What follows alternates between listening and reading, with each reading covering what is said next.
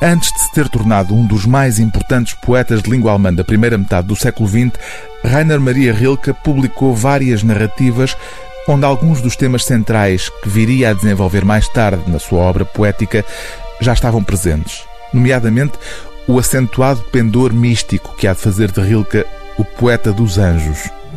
Este volume reúne alguns dos contos dessa fase inicial da carreira literária do escritor nascido em Praga, ainda no período do Império Austro-Húngaro. Na verdade, Histórias do Bom Deus e Outros Contos divide-se em duas partes. Um conjunto de seis contos organizados em três andamentos distintos e o livro intitulado Histórias do Bom Deus, publicado originalmente em 1900, quando Rilke tinha 24 anos, e que é, em certo sentido, simultaneamente um livro de contos e uma espécie de romance. As 13 histórias que o compõem são todas elas contadas pelo mesmo narrador. E em todas elas o protagonista é o mesmo, Deus.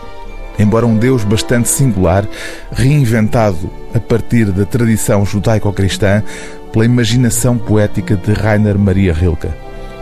O narrador quer transmitir às crianças suas vizinhas algumas histórias do bom Deus, mas receia ficar atrapalhado perante as crianças e por isso conta as histórias que tem para contar a adultos que hão de depois contá-las à sua maneira aos mais pequenos. São 13 contos, boa parte deles sobre o modo como Deus aparece de vez em quando, de forma inesperada.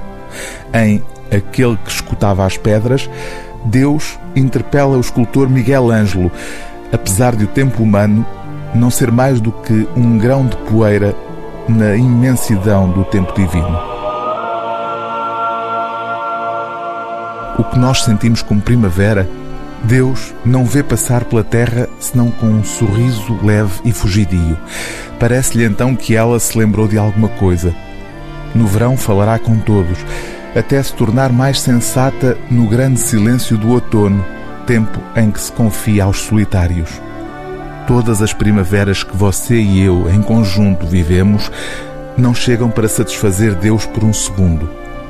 A primavera, para que Deus se aperceba dela, não pode confinar-se às árvores e aos prados. É preciso que se torne de algum modo poderosa no coração dos homens, pois desenrolar-se-á então, não no tempo, mas sim na eternidade e na presença de Deus. O livro do dia é Histórias do Bom Deus e outros contos de Rainer Maria Rilke, tradução de Maria Gabriela Cardote, edição Livros do Brasil.